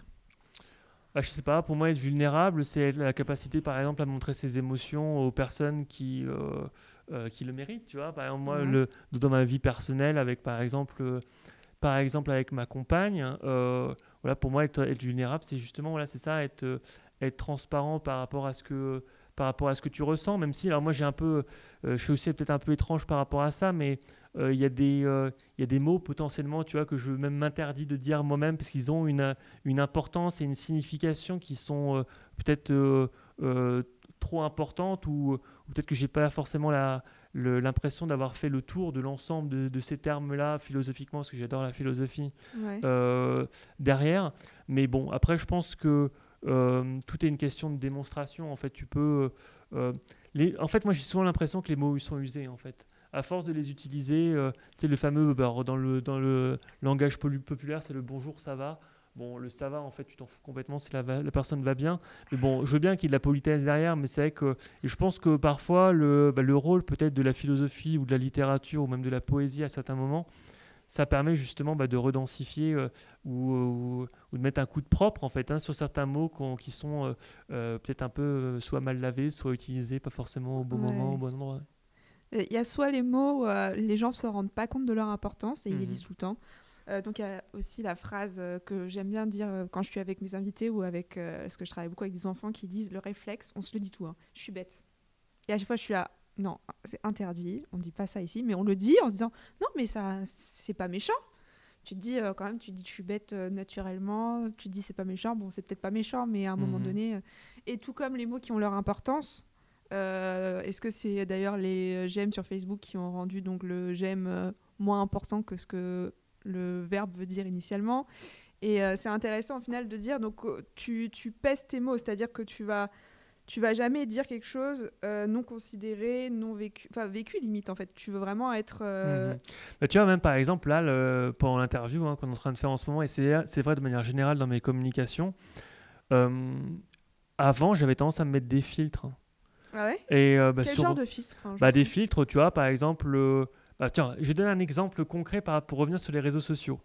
Sache quand même qu'un coup, alors sur une publication que j'ai fait sur LinkedIn, alors je sais plus ce que je disais, mais en gros, euh, j'ai mis dans mon texte merde. Et en fait, j'ai vu que l'algorithme euh, ne te rend pas visible si jamais tu dis des gros mots en fait. Donc tu es un peu... Euh, après, je comprends ce qu'il y a derrière, tu vois, c'est pour éviter sans doute les excès, etc. Mais ce qui condamne potentiellement aussi à une, une obligation d'être poli sans arrêt avec tout le mhm. monde, etc. Et alors pourquoi pas Je comprends encore une fois pourquoi est-ce qu'ils ont fait ça. Il y a sans doute dû avoir des abus un peu dans tous les sens mais en même temps, euh, ça a un peu tendance à hériter justement eh bien, mon, ma soif hein, de, de, liberté euh, d'expression. Mhm. Et donc, bon, je me dis que c'est un peu dommage à certains moments de euh, devoir se, se, limiter en fait sur, sur, sur la manière dont on s'exprime en fait. Donc, Mais algorithme, c'est pas c'est pas un synonyme du mot liberté en fait. Mm. Quand on y pense, la liberté d'expression, on, on, se dit, oh, on n'a jamais été aussi libre de s'exprimer sur les réseaux. Et en même temps, tu dis, il y a un ordinateur derrière qui va faire ce fameux, dont tu dis filtre, et euh, qui va mettre en évidence certains types de contenus et pas d'autres. Est-ce que c'est vraiment... Mhm. Après, je pense que les... Euh, c'est toujours des histoires de liberté contrôlée en fait. Oui, c'est ça. Euh, et c'est toujours le cas, même tu prends n'importe quelle société, tu as des libertés qui sont contrôlées également. Mm. Et les vrais sentiments de liberté pure, euh, entre guillemets, ça n'existe pratiquement pas en fait. Hein. On est toujours, même, même les lois de la physique font que on est à des moments donnés euh, euh, sous contrainte en fait. Après, je pense que, doute pour prendre le, tu arrives sans doute à un moment donné à prendre, à, faire des paroxysmes justement dans, tes, dans ta contrainte de liberté. Par exemple, tu prends des, des danseuses classiques Bien évidemment, elles sont contraintes à la, à la pesanteur, comme tout le monde, à la gravité, mais pour autant, bah, tu as l'impression à, certains moments qu'elles s'envolent. En fait. Donc euh, voilà, c'est euh, c'est le paradoxe et c'est sans doute les choses qu'il faut, euh, c'est une belle il faut essayer d'atteindre. Ouais. Mais euh, tu te sens, parce que tu disais qu'avant il y avait un filtre, mais aujourd'hui tu n'as plus ce filtre-là. Tu te sens, tu, quand tu t'exprimes, tu es beaucoup plus toi que tu ne l'as été. Euh. Ah, complètement. Bah, par exemple, moi je me souviens, euh, mais même dans mes premières années, bah, justement, donc après l'école de commerce ou même pendant l'école de commerce avec mes, mes stages, donc notamment en grand groupe, bah, c'est vrai que c'est quand même relativement cadré en fait. Hein. Euh, euh, les, euh, Après, ça peut plaire. Hein. C'est vrai que moi, ça collait pas forcément. Bah, je me rendais pas encore compte, ou plutôt le prestige de l'endroit me, me, me, faisait peut-être oublier que c'était pas fait pour moi. Mais, mais c'est vrai qu'il y avait une sorte de peu une sorte de sorte de chape, de de plomb en fait sur les sur les épaules et moi par exemple je me sentais pas du tout à l'aise en en costume cravate, pas du tout. Euh, euh, bref, c'est autant de petits points en fait. Le costume, c'est qu'un symbole en fait. Hein. Mm. Bien évidemment, derrière, euh, ça, il y a plein de choses qui sont justement sur la manière de s'exprimer, la façon d'être avec ses collègues. Alors certains appellent ça le professionnalisme. Je sais pas. franchement, je je pense que les mentalités sont en train de changer aujourd'hui. Bah, en tout cas, j'ai peut-être le, le, sentiment ou l'impression que c'est peut-être un peu en train de changer peut-être justement avec notamment des boîtes comme la, de la tech, hein, tu prends par exemple un Zuckerberg, bon bah voilà, il gagne bien plus d'argent en t-shirt que euh, énormément de gens qui sont en costume cravate en fait. Donc euh, bon, peut-être qu'il y a des changements de mentalité par rapport à ça, je ne sais pas, mais je pense que bah, pour moi la liberté c'est quelque chose qui est important. Mm. Et est-ce que tu peux nous parler un peu, ce que tu dis que aimes, tu aimes beaucoup la philosophie, et mhm. la philosophie, euh, enfin, on a tous une philosophie de vie qui est la nôtre et ça peut beaucoup aider pour le syndrome de l'imposteur parce que c'est ce qui nous permet d'avancer. Mhm. Est-ce que tu pourrais nous décrire ta philosophie de vie? Alors moi j'ai été euh, vraiment bercé euh, par euh, Michel Onfray en fait. Donc Université populaire de Caen, c'est des choses, je me suis dopé à ça pendant très très longtemps, pendant même bah, des années.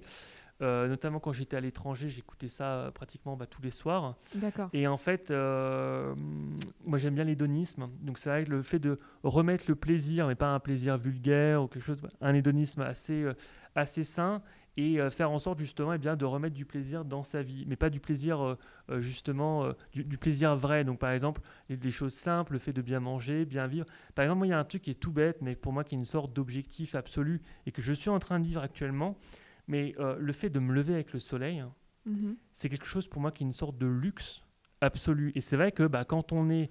Euh, bah, après, j'ai la chance que j'ai un appartement qui est lumineux. Mais ce que je veux dire, c'est que c'est un luxe qui est énorme, en fait. Tu vois, le, pas, euh, le fait d'être réveillé à 5h30 par une alarme qui crie dans tous les sens, et ça te stresse. Et tu commences à te dire, putain, merde, mais il va falloir que j'aille voir mon, mon client. Et finalement, ça me saoule parce que j'ai pas envie d'y aller parce que justement, j'ai pas fait le choix de ce client-là plutôt qu'un autre. Aujourd'hui, moi, c'est vrai que bah, le, le, fait d'être entrepreneur, bah, ça laisse la possibilité de choisir ses clients, en fait. Donc, euh, choisir avec qui on, décide de passer son temps, c'est quand, même, euh, quand même un luxe qui est également euh, qui est assez considérable. Donc, le fait de bien manger, pour moi, l'alimentation, c'est quelque chose qui est hyper important. j'ai une vision assez bah, nietzschéenne également sur la vision du corps et de l'esprit. Pour moi, c'est exactement la même chose. En fait, il n'y a pas de dichotomie entre les deux. C'est vraiment une seule même entité. Euh, donc voilà, c'est des choses qui me, qui me parlent. Et, euh, même chose, je ne suis pas forcément quelqu'un qui est forcément croyant, donc les arrière-mondes, c'est des choses qui ne me parlent pas. Le plaisir, c'est tout de suite et c'est maintenant, en fait. Donc il n'y a, pas de, a pas de plus tard, en fait. Euh, et d'ailleurs, si j'avais eu cette philosophie auparavant, peut-être beaucoup plus tôt, il y a des choix que j'aurais sans doute pas fait. Par exemple, euh, choix d'école de commerce. Une école de commerce, tu, euh, pas d'école de commerce, de prépa. Une prépa, tu trimes pendant deux ans comme une sorte de dingo pour finalement euh, atteindre un objectif qui va être, euh, euh, qui va être l'école de commerce. Après, bon, en école de commerce, bon, après, en fonction des écoles, on ne travaille pas forcément beaucoup au niveau de la quantité. Mais après, voilà, tu te dis, voilà, je vais arriver dans un groupe, mon objectif, bah, finalement, c'est de monter. Par conséquent, bah, tu cravaches sans arrêt également. Puis finalement, tu peux arriver à un moment donné où bah, ton, ton quotidien est complètement gommé, en fait, par, par des petites préoccupations et tu perds euh, soit le bah, peut-être le goût de l'essentiel en fait, la famille, euh, les amis. Euh. Moi par exemple au niveau de ma liste des priorités, bien évidemment, ma famille ça c'est tout en haut en fait et donc quand on est dans un grand groupe et que eh bien on n'a pas forcément le choix de faire par exemple de prioriser aujourd'hui eh bien, je, je, décale et je suis vraiment complètement indépendant par rapport à ces choix-là. Donc, euh, que j'utilise pas forcément, hein, parce que là, je présente ça en mode un peu, euh, un peu, c'est un peu, c'est, cool et c'est libre sans arrêt d'être entrepreneur. Après, à côté de ça, je travaille les week-ends, etc. Mais je travaille en fait quand j'ai envie de travailler. Et c'est vrai que là, c'est un peu bête à dire aussi, mais je suis parti en vacances, euh, donc à Bordeaux. Là, j'ai été content de revenir sur Paris pour pouvoir retourner travailler en fait. Donc, j'ai pas envie de vivre une vie où je me dis, voilà, le, mon, mon but absolu, c'est d'arriver à la retraite et à ce moment-là, je pourrais faire ce que je veux. Pour moi, ça, c'est une sorte de névrose. Et je condamne personne, parce qu'il y a sans doute des gens qui sont piégés dans cette, euh, dans cette situation. Tu vois, euh, euh, moi, je dis ça, c'est facile, parce que j'ai pas, j'ai pas d'enfants, j'ai pas de prêt sur le dos, j'ai pas fait d'achat, etc., énorme.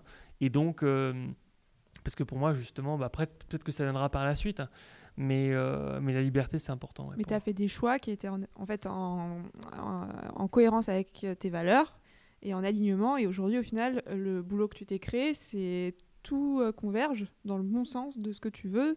Tes priorités sont là, euh, tu t'y retrouves et tu as cette notion, donc tu dis plaisir, qui est hyper importante dans l'instant, mais qui n'est pas quelque chose que tu vas reporter après, donc, euh, comme on parle tout le temps du week-end euh, quand on est au bureau, ah ou des vacances. Ou, euh, tout à fait. Bah, genre, bah, la, la, la, tristesse du dimanche soir, hein, ça pour moi, ça n'existe plus, en fait. Et même ah, tu l'as déjà eu?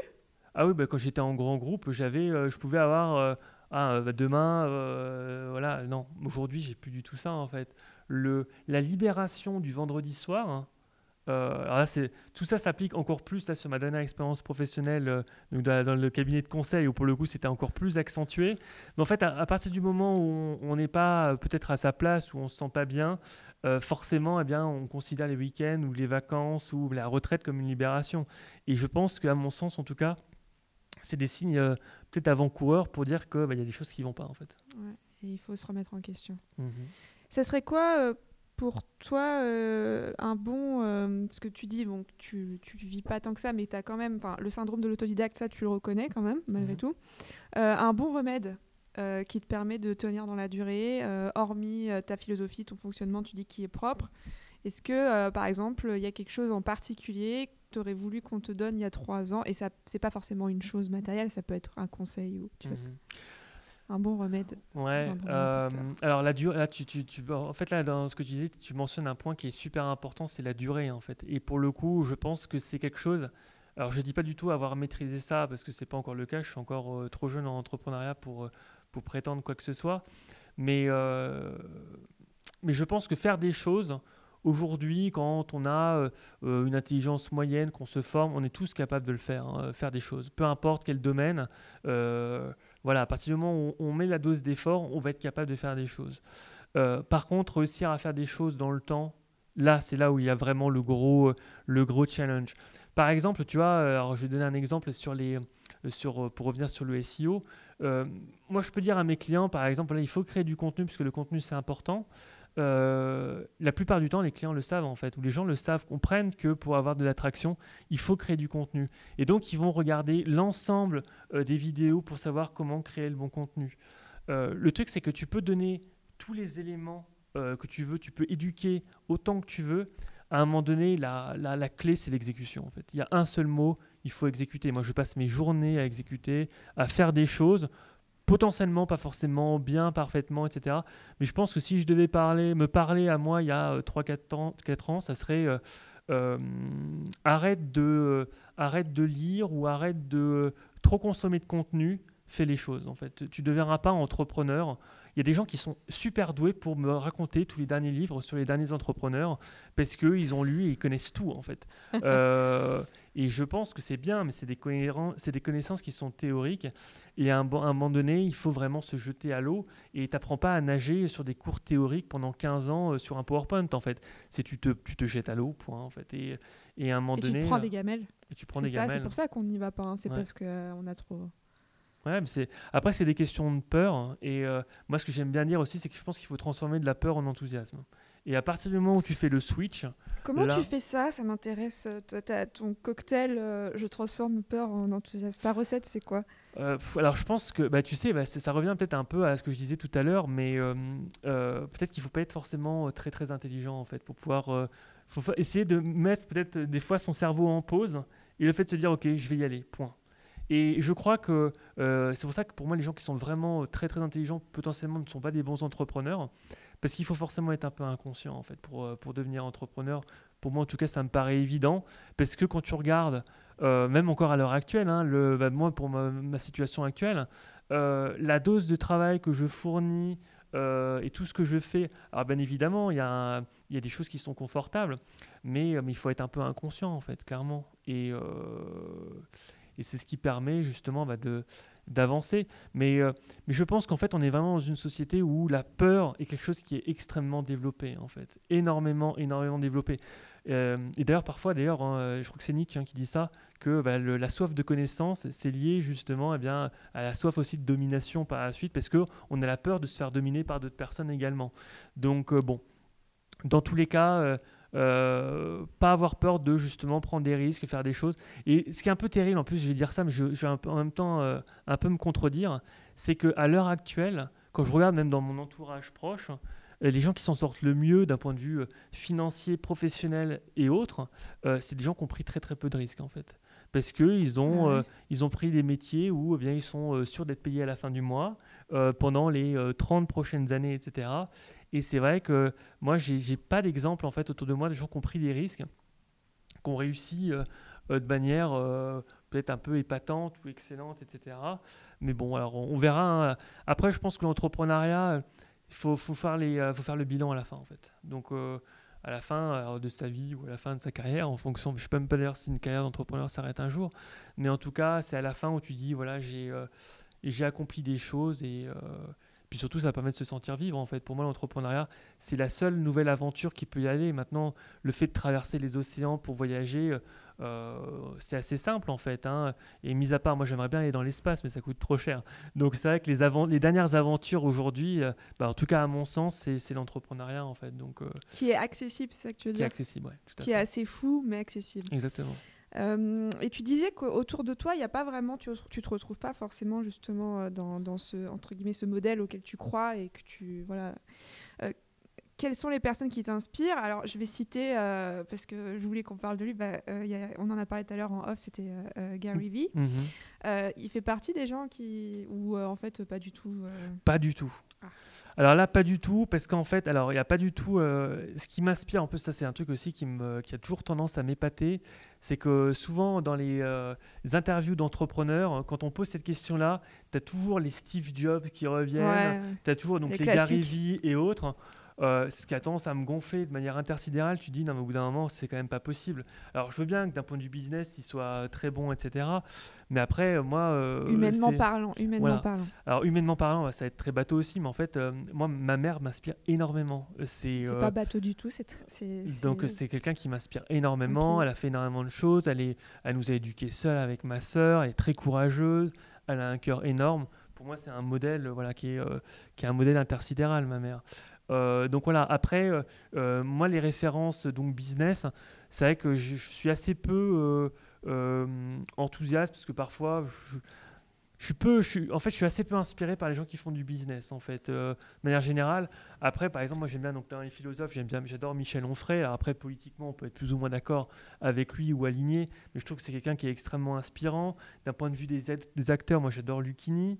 Euh, je, voilà, je, euh, puis après, voilà, en littérature, littérature ou philosophie, des gens qui ont des. Moi, j'aime bien en fait, par exemple, les philosophes qui ont, euh, qui ont une vie philosophique en fait. Donc, autrement dit, qui, incarnent ce qu'ils disent en fait. Ils sont en incarnation. Et mm. c'est vrai quand tu prends des, des, des, philosophes comme par exemple Nietzsche ou même après dans, vraiment un peu pas à l'opposé, mais tu prends des, des, des, gens comme Schopenhauer, ils, vont, ils ont été jusqu'au bout en fait de leur, de leur, de leur pensée.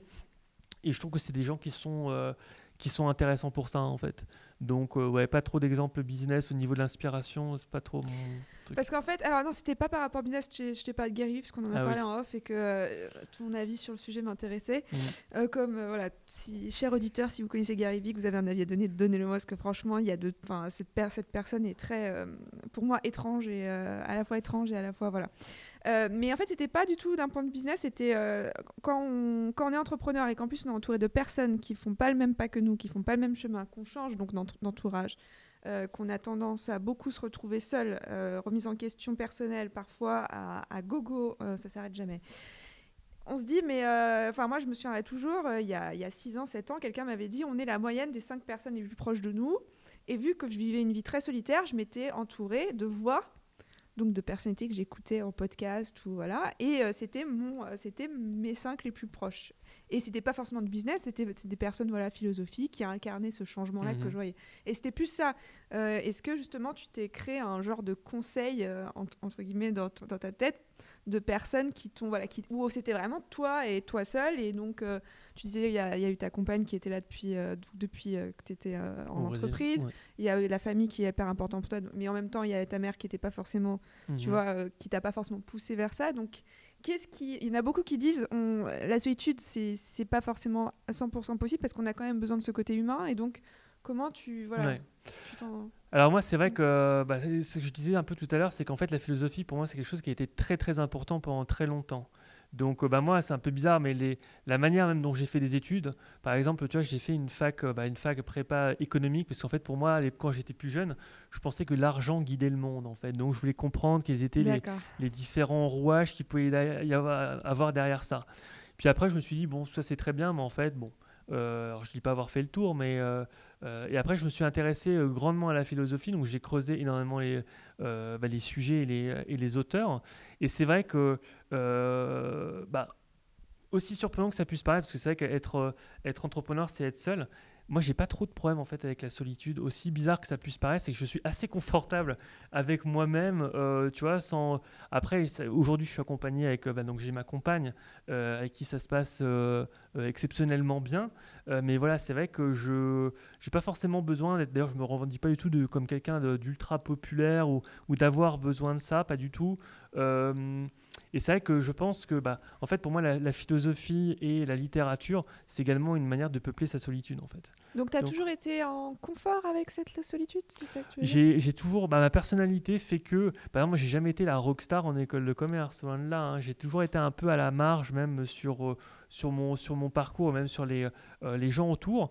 Après, je pense que euh, voilà, il faut simplement. Euh, les personnalités, c'est vraiment. C'est des questions d'onde pour moi. Tu as, des gens avec qui tu te sens plus ou moins euh, proche, ou c'est plutôt des histoires d'atomes crochus ou pas.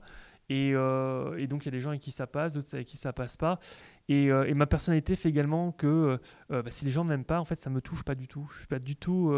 je suis assez indifférent au, au, désamour, par exemple. Ou, et je pense que c'est également important parce que quand on est sans arrêt à la recherche de l'amour de tout le monde, eh bien, euh, bah, être aimé par tout le monde, c'est être aimé par n'importe qui également. Mm. Donc, euh, il y, a un peu, y a un peu de ça derrière. Et, euh, et, moi, je sais que je suis pas du tout dans cette optique-là. on m'aime, tant mieux. Si on m'aime pas, bah, c'est pas, c'est pas trop le problème. Mais c'est vrai que moi, la philosophie m'a beaucoup j'ai beaucoup creusé, beaucoup cherché justement avant de trouver les fondamentaux qui font que bah, je suis, alors je ne dis pas être parfait, mais que je suis l'homme que je suis actuellement. Euh, et, pour moi, c'était un peu euh, la chose qui était importante parce que c'est que l'entrepreneuriat, ça a tendance quand même à tanguer énormément. Et en plus, quand on se pose potentiellement eh bien, des questions euh, existentielles, alors je continue potentiellement toujours à me poser des choses, hein, ou à me. tu vois, j'écoutais encore hier une vidéo sur Suran. bref, donc c'est toujours intéressant de, de, creuser les sujets. Mais après, j'ai l'impression, peut-être que c'est aussi une question d'âge, hein, que les fondamentaux ou que j'ai réussi à trouver des des courants euh, intellectuels ou philosophiques qui me conviennent. Et, euh, et voilà, peut-être qu'il y aura des révolutions. Mais je sais que j'avais tendance à avoir, être à une nature beaucoup plus triste euh, quand j'étais plus jeune. donc c'est pour ça que là je te parlais de, de de Schopenhauer, etc. Mais, mais je crois qu'en fait avec ces philosophes cyniques et tristes, à la fin c'est toujours dans le plus profond des noirs que tu vois euh, quand tu as une lumière qu'elle est jamais aussi brillante en fait. Et je pense que c'est exactement la même chose. Et, euh, et après, c'est aussi une question de savoir s'entourer. Moi, ma compagne, par exemple, c'est euh, c'est mon soleil en fait. Il y a une, elle, est quelque chose, elle a quelque chose qui est vraiment l'ordre du solaire. Et effectivement, quand on est, quand on n'est pas forcément très populaire ou quand quand on est la somme de ce que tu disais, hein, des cinq personnes, il faut vraiment faire en sorte, et bien évidemment, de, de, choisir ces cinq personnes-là avec soin pour pouvoir eh bien, euh, avancer. Et donc, si tu veux, pouvais, euh, pour terminer, une dernière question, euh, nous parler de la période la plus difficile et, enfin, si tu veux bien en parler, bien sûr, laquelle c'était de cette période-là et comment tu as fait pour la dépasser et, hmm. Alors, période difficile. le challenge ou si tu préfères. Ouais, alors, bah, c'est vrai que bah, si je reste dans le cadre du, du podcast, bah, c'est vrai que les débuts d'entrepreneur, c'est un peu c'est un peu, c'est un, un, peu compliqué parce qu'en fait, tu, tu vois aucun résultat. Donc c'est un peu frustrant. Mais après, euh, c'est un peu. Euh, tu sais, en disant ça, j'ai un peu l'impression que c'est une phrase de, de, euh, de bourgeois d'occidental, tu vois, j'ai envie de te dire. Tu vois, quelqu'un qui sait. Parce que finalement, c'est un choix que j'ai fait. Mais sinon, les choses difficiles, oui, dans ma vie, il y a des choses difficiles, plus ou moins difficiles que d'autres, peut-être pas. Peut-être qu'il y a des choses un peu plus difficiles, d'autres choses un peu plus faciles, je ne sais pas. Après, je sais pas, je y a des choses, ouais, euh, je vais peut-être essayer d'être un peu pudique en fait. Euh, euh, mais oui, oui, il y, a, des choses qui n'ont pas été simples. Mais après, encore une fois, c'est ce qui permet de faire des, faire des personnalités, de créer une personnalité, ou pas de créer, mais en tout cas de, de renforcer des personnalités. Et, et ça, fait, ça, ça, crée le mental, en fait, indéniablement. voilà. Après, tu veux dire que ça t'a formé quand tu dis ça Ouais, ouais, ça m'a formé. Il y a des choses, effectivement, le même tu vois par exemple des conceptions euh, que je peux avoir euh, par exemple sur l'amour j'ai tendance à être quelque chose alors ça n'a rien à voir avec euh, les aspects business hein, mais moi je sais que je suis quelqu'un qui est pas du tout rigolo en, amour en fait je pense qu'on peut aimer mais on peut aimer mal hein. on peut aimer difficilement on peut aimer et donc c'est vrai que des expériences de vie ont fait que voilà j'ai des conceptions j'ai des façons de faire qui ne sont pas forcément facile hein, pour même le quotidien. Tu vois, par exemple, des problématiques comme, pour, comme le mariage, c'est des choses qui sont très, très, très compliquées pour moi également, même si bon, on verra peut-être qu'un jour, c'est quelque chose qui pourrait arriver. Mais j'ai eu tendance, justement, bah, pendant des années, à, à constituer bah, des, des, schémas de pensée avec la philosophie, etc., qui sont parfois aujourd'hui un peu difficiles à, à déconstruire. Mais après, il n'y a rien de plus puissant que, bah, par exemple, le quotidien avec quelqu'un pour pouvoir changer la vision des choses. Donc, j'essaye de rester encore bah, suffisamment ouvert d'esprit, en tout cas, j'espère. Mais c'est vrai qu'à bah, un moment donné, quand on a réfléchi sur certains sujets, qu'on a fait des choix, il peut y avoir un peu de dogmatisme qui peut rentrer en ligne de compte. Mais tout l'enjeu, c'est d'essayer de, de faire sauter ses propres dogmes à des moments. C'est pour ça qu'il y en a beaucoup qui disent que euh, ça n'a pas forcément de sens, qu'il y a des gens qui disent euh, il faut que je parte à l'autre bout du monde pour euh, méditer, pour voilà, pour me comment dire, pour me recentrer, me retrouver et savoir ce que je veux, ce qui est donc en fait c'est de la solitude, donc se retrouver seul. Mais en fait, le moment où on sait vraiment si tout ça c'est bien en alignement, c'est quand tu es en expérience, que ce soit en couple, que ce soit en amitié, que ce soit dans la vraie vie en fait, mmh où là tu vois euh, tu surfes en fait Est-ce que tu es en, équilibre ou est-ce que en fait tu te casses encore la figure parce que entre ce que toi tu veux et ce que et travailler avec l'autre c'est pas c'est pas en fait c'est pas aussi évident qu'on mhm, le pense en fait. Y a... Non mais je pense qu'il y a un peu une sorte de fantasme effectivement parfois au niveau du voyage. Après tu vois par exemple il y a un philosophe français que j'aime bien qui s'appelle Deleuze et euh, qui a fait un abécédaire d'ailleurs sur euh, sur YouTube qui est vraiment sympa. Et justement, il parle du voyage. Moi, j'ai quelqu'un qui, qui, a beaucoup aimé voyager dans ma jeunesse quand j'ai eu la possibilité de le faire. Et c'est vrai que après euh, les, grands voyages, et ce qu'il dit d'ailleurs, c'est que les, grands voyages sont des voyages intérieurs en fait. Et c'est vrai que euh, parfois il euh, y, a des éléments philosophiques ou même des romans qui peuvent être des coups de poing dans le cœur et qui, qui vont te faire bien plus voyager que. Après, je pense que la, la conception du voyage, mais après c'est encore un autre sujet je pense qu'on ne sait plus trop voyager en fait aujourd'hui. Pour moi, le voyage, c'est pas de se déplacer d'un point A à un point B le plus rapidement possible, mais c'est justement les étapes qui vont accompagner pour arriver euh, euh, jusqu'au point euh, bah, qui, peut potentiellement nous intéresser, mais c'est une suite de l'étape en fait. Et pour moi, en tout cas, moi, ma conception de l'entrepreneuriat, c'est exactement ce que j'essaie de faire également sur LinkedIn, c'est que je raconte une aventure, c'est mon aventure, c'est mon expérience, c'est mon propre voyage avec bah, ces incidents, ces problèmes, ces, ces aléas qui font partie de la vie en fait. Euh. Mais c'est d'ailleurs c'est cette euh, parce que ce n'est pas tout le monde. C'est ça qui est intéressant dans ta façon de communiquer, dans ce que dans ton contenu, et ce que tu partages, c'est que euh, si on prend l'école de base, ils vont ils vont jamais te dire de faire ce que tu fais au final. Ils vont toujours te dire de lisser le truc. Non mais fais pas ça comme ça. Enfin soit plus voilà, faut que ce soit plus. Et mm. en fait au final aujourd'hui je trouve que enfin je sais pas ce que tu en penses, hein. mais même dans notre dans ma consommation de ceux que j'écoute et ceux que j'écoute moi et en fait, ce sont les gens qui, qui, qui sont à fond dans la, dans, la vulnérabilité, c'est-à-dire qui sont eux, que je les reconnais et que j'arrive à voir cette faille. Et donc ce côté un peu, entre guillemets, qu'on dirait négatif, qui n'est pas filtré, qui est pur, qui est vrai, pour me dire euh, j'ai confiance en cette personne. Et que si la personne euh, bah, les marketing c'est pour ça que la publicité j'ai beaucoup de mal à comprendre comment ça marche encore aujourd'hui. Parce qu'en fait aujourd'hui on n'a jamais été aussi transparent. Tu peux tu peux plus euh, raconter du bullshit. Enfin mmh. encore à l'époque tu mettais sur les trucs télévisés consommer ça machin bah je comprends t'as pas les informations au bout des mmh. doigts etc mais aujourd'hui je comprends pas pourquoi la publicité a autant d'importance alors que pour moi en fait c'est de, de, de c'est comme si euh, les gens ils continuaient à, à communiquer sur un truc et en fait on sait depuis depuis je sais pas 3 4 ans c'est fini là enfin ça mhm. sert à rien de dire ce que vous êtes tout le contraire mhm. non mais je suis d'accord après euh, bon euh, les logiques moi j'ai jamais fait de, de, de, marketing en grand groupe je pense qu'il y a des contraintes des études de marché qu'il y a derrière bah, entre les ouais et puis entre les investisseurs les, les, les, bref il y a y a des logiques qui sont derrière et je pense que euh, si les, euh, les marketeurs avaient euh, toutes les libertés possibles, je pense qu'ils seraient peut-être d'ailleurs beaucoup plus doués en, publicité de manière générale.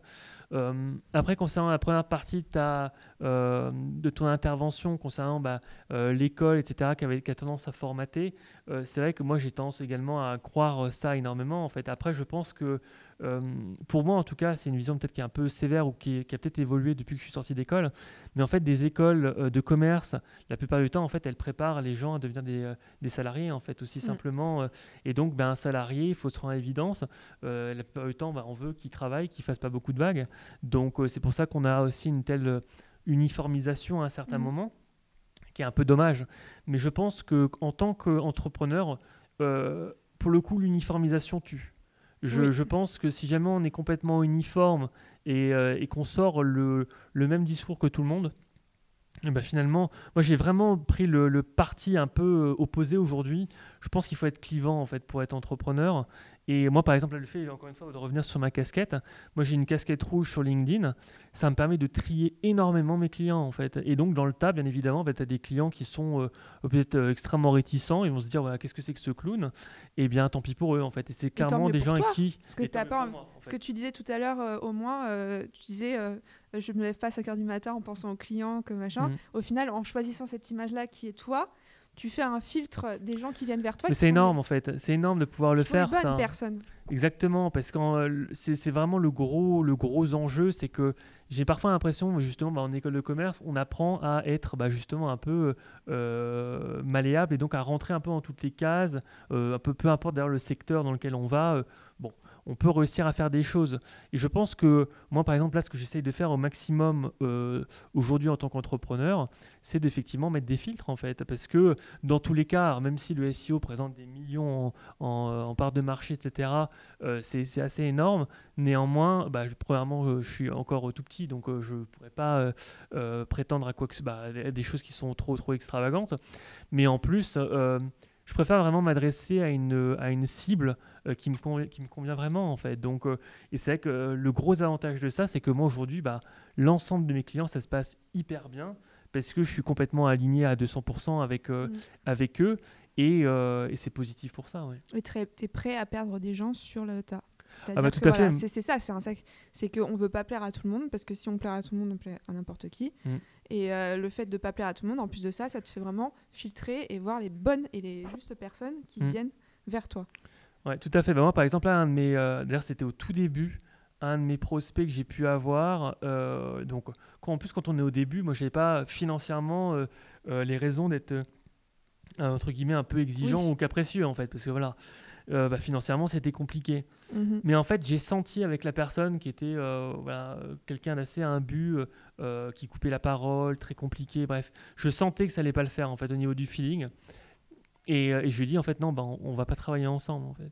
Et il s'est trouvé un peu bah, tout bête, hein, parce que je pense qu'il n'avait pas trop l'habitude que ça lui arrive, euh, sans doute, euh, parce qu'en plus, il avait travaillé avant, d'après ce qu'il m'avait dit, en grand groupe. Et donc, bien évidemment, bah, il avait l'habitude, sans doute, que les gens fassent un peu carpette devant lui. Mais c'est vrai qu'encore une fois, pour les degrés de le, degré de liberté, je pense que le, le fait bah, d'être entrepreneur et de choisir ses clients, bah, ça fait également toute la différence en fait, parce que euh, moi ça veut dire également eh bien, que je peux me euh, permettre de, de, de, refuser également bah, des gens à qui je sens que ça ne va pas le faire. Parce que à force également de, bah, de forcer sa nature en se disant oui bon bah voilà, il euh, faut quand même que ça le fasse, il faut quand même que ça le fasse. Bah, à la fin, on, crée une boîte un peu comme les autres et puis, et puis on finit complètement névrosé en fait. Mm. Donc, c'était pas l'objet. Hein, donc, voilà. Merci Alex pour ces partages. Euh, pour te retrouver, euh, ça se passe où? Alors, euh, soit sur, directement sur mon site. Hein, donc, mon site c'est tweno.com. donc, c'est là où il y a donc mes articles de blog. Sinon, j'ai une chaîne YouTube qui s'appelle Tweno. Hein, donc, c'est un peu, original, mais bon, là, c'est comme ça. Et également sur LinkedIn. Ok, merci beaucoup. Salut. Cher auditeur, j'espère que tu as apprécié autant que moi cette conversation avec Alexandre, fondateur de Twaino. Tu peux retrouver Alexandre sur les réseaux, sur LinkedIn à Alexandre Marotel. Pour retrouver la suite des informations sur le podcast et le blog, rendez-vous sur solibox, Rendez-vous aussi sur les réseaux sociaux, sur Instagram et Facebook.